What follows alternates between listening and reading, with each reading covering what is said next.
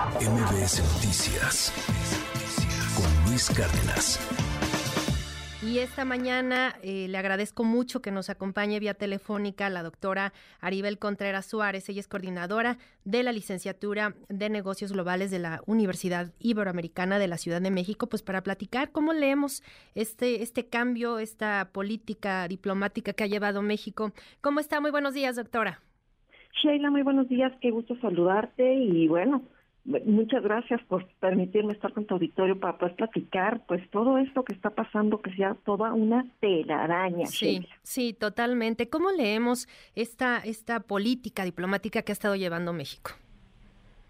La primera lectura que hay que dar es que si bien es cierto que eh, siempre eh, resaltamos y en el quinto espacio tú siempre has sido sumamente objetiva eh, en diferentes momentos y pasos con respecto a la política exterior de México, pues también lo es que también hay que poner sobre la mesa cuando hay eh, actitudes o actuares incorrectos, y como es este caso, ¿no? Tú lo estás destacando muy bien.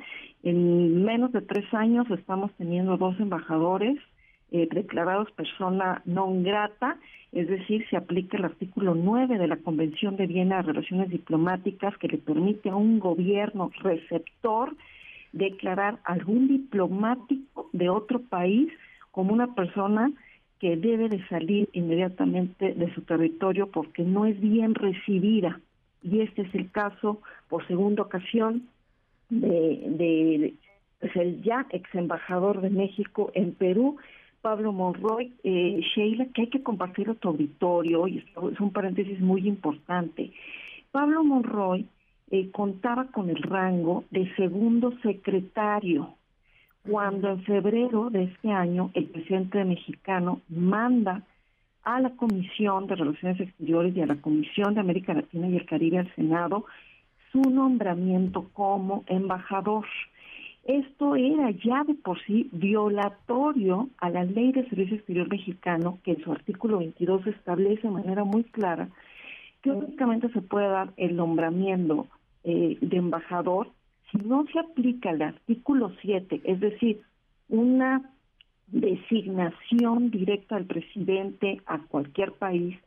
Eh, eh, en este caso sí se estaba violando la ley de servicio exterior mexicano porque de segundo secretario tú no puedes nombrarlo embajador en una adscripción si no es bajo pedirle al diplomático que pida una licencia y entonces es una eh, es un nombramiento político. Únicamente la ley establece que teniendo el rango de ministro puede ser nombrado eh, embajador eh, bajo estas circunstancias. Entonces ya de por sí su nombramiento fue muy turbulento, sin embargo, vaya, eh, este, no se le va a minimizar, tiene experiencia y, entonces cuando llega esta crisis, pues ahora sí que lo, lo exponen, ¿no? Y digo lo exponen pues porque hubo una gran presión para que hiciera lo que no tenía que hacer, que era intervenir en la política doméstica de, Perú. Esa, eso yo creo que es un, punto importante a, abonar. Y, y ahorita eh, cabe también resaltar, Sheila, que Perú es el quinto socio comercial para México dentro de América Latina. México es el tercer socio para Perú dentro de la región. Y el tema comercial no se va a ver afectado, pero el tema diplomático pues está bastante mermado y fracturado a la luz, Sheila. Fíjate qué interesante. El próximo 23 de enero se cumplen 200 años de relaciones diplomáticas entre ambas naciones, Sheila, y qué lamentable que lleguemos a a estos dos siglos, pues con esta fractura diplomática que permanecerá en la historia y que yo espero que se restablezcan las relaciones a su estado normal muy pronto y no tan, tanto como fue el caso de Bolivia. Claro. Como sabemos, pues en esta administración ha sido característica la concentración de prácticamente pues todas las decisiones diplomáticas en el Ejecutivo. Estas dos expulsiones eh, sumadas a otros incidentes, como por ejemplo aquella pausa que pedía el presidente López Obrador en la relación con España, deterioran la política exterior mexicana pues deterioran y nos hacen quedar muy mal parados a nivel internacional porque ningún diccionario de diplomacia existe el término hacer una pausa. Eso no existe, eso se inventó en Palacio Nacional y quedamos como una burla, no solo ante España en ese momento y ahora ante Perú, sino a nivel mundial, porque entonces eh, queda muy claro y en evidencia que no solamente el Ejecutivo desconoce de los temas internacionales, sino que no cuenta con asesores y que no escucha desde Cancillería, desde los que sí son miembros del Servicio Exterior Mexicano, pues algún tipo de asesoría para que le hagan saber los términos correctos, manejar correctamente la política exterior de México y, quedamos como si estuviéramos jugando a un circo político, Sheila. ¿Cómo calificaría entonces la, el desempeño, la labor que ha realizado el canciller Marcelo Ebrard en, estos años, por más de mediador, de dirían por ahí, se ha dicho en todos lados de, de apagafuegos, que realmente de dictar las líneas de la diplomacia mexicana y dejárselo pues al Ejecutivo? Mira, yo siempre he reconocido y aplaudido lo que el canciller mexicano ha hecho en diferentes aristas. Sería injusto no reconocer la extraordinaria diplomacia y las vacunas que realizó durante la pandemia, que se ha convertido en un verdadero bombero diplomático eh, y, que además ha sabido contener muchos fuegos. Sin embargo, estos grandes descalabros que, que tenemos, eh, pues no nos, la imagen internacional de México se deteriora y merma. Sin embargo, se ha de reconocer que a nivel internacional quien tiene la imagen y quien lleva la agenda eh, es él y, muchos mexicanos y extranjeros, eh, inclusive diplomáticos acreditados en México, con quienes he podido conversar, pues opinan que es mejor que vaya el canciller a nivel internacional a que vaya el, el, inquilino de Palacio Nacional. Claro. Y, bueno, en, cuanto a la perspectiva de, justo esta crisis eh, con Perú, ¿qué, podríamos esperar? No hay una ruptura en las relaciones diplomáticas, pero pues sí hay un distanciamiento muy importante. Eh, ¿qué, ¿qué, podríamos esperar? ¿Qué pasos tendría que dar el gobierno mexicano pues para poder restablecer esta, esta comunicación y esta relación? Veo muy difícil que se vaya a hacer, pero los primeros pasos, Sheila, tendría que ser reconocer oficialmente como presidente a Dina Boluarte.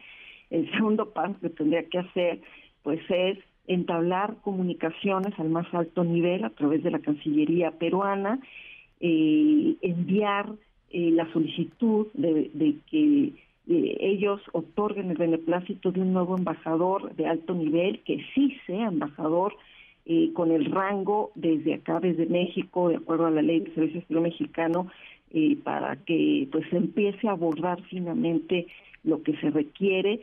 Esto lo veo muy complicado. La embajada al día de hoy quedará como iniciaremos el año 2023 a Céfala con una encargada de negocios y vemos muy complicado que se reconozca al actual presidente.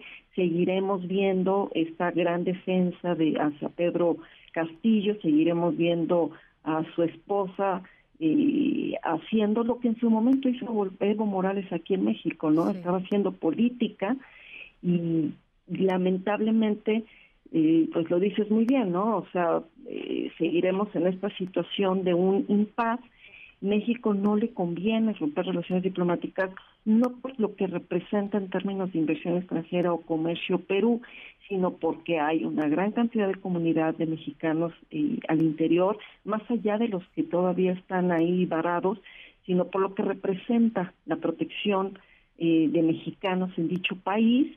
Y, bueno, pues eh, a, a, tomar un pisto porque esta situación va para largo, Sheila. Sí, va para, para largo y bueno, pues también, eh, como, como ya comentábamos, pues sí es, es importante el, que se restablezca, sí, pues son socios comerciales importantísimos y pues también por, por esta tradicional eh, política exterior mexicana que ha sido pues muy destacada eh, a lo largo de, de, nuestra historia y pues vamos a seguir muy atentos que ojalá esto no sea pues el inicio de alguna otra crisis que, que pudiera generar y, pues por lo pronto le agradezco mucho que, nos haya tomado la llamada esta mañana, doctora. La agradecida estoy yo, Sheila, y nada más para finalizar. ¿Sí? Varias coincidencias de que todas las crisis están en América Latina. me preocupa mucho que entonces, ¿qué es lo que se está haciendo desde la Subsecretaría de América eh, Latina y el Caribe de Cancillería? Porque los últimos nombramientos terribles que también nos dejan muy mal parados, como es el último el día de ayer de Alejandro Bichir como posible embajador en Panamá, todo coincide y todo apunta a América Latina. Ahí hay un gran boquete que esperemos que el canciller mexicano enderece el barco, porque si no, eh, lejos de tener un liderazgo en la región, vamos a comenzar a ser los verdaderos payasos. Sheila, feliz viernes y felices fiestas para todo tu auditorio. Un fuerte abrazo seguir muy atentos y pues también el próximo año, que también hay de muchas definiciones políticas en México, pues en las que el canciller está también eh, dándole una importancia, pues obviamente eh, la carrera presidencial está a la vuelta de la esquina y ojalá pues no sea un distractor en todas estas, en, todas estas labores, hay que decirlo, sí es importante pues también tomar en cuenta que, que en México se, se reconfigurará todo el, el asunto político y eso nos generará pues sí, sin duda otra perspectiva. Pues muchísimas gracias, doctora. Al contrario, un fuerte abrazo y felices fiestas. Nos estamos escuchando pronto, Sheila. Claro que sí, doctora. Un abrazo igualmente. Feliz Navidad. Doctora Aribel Contreras Suárez es coordinadora de la licenciatura de Negocios Globales de la Universidad Iberoamericana de la Ciudad de México. MBS Noticias con Luis Cárdenas.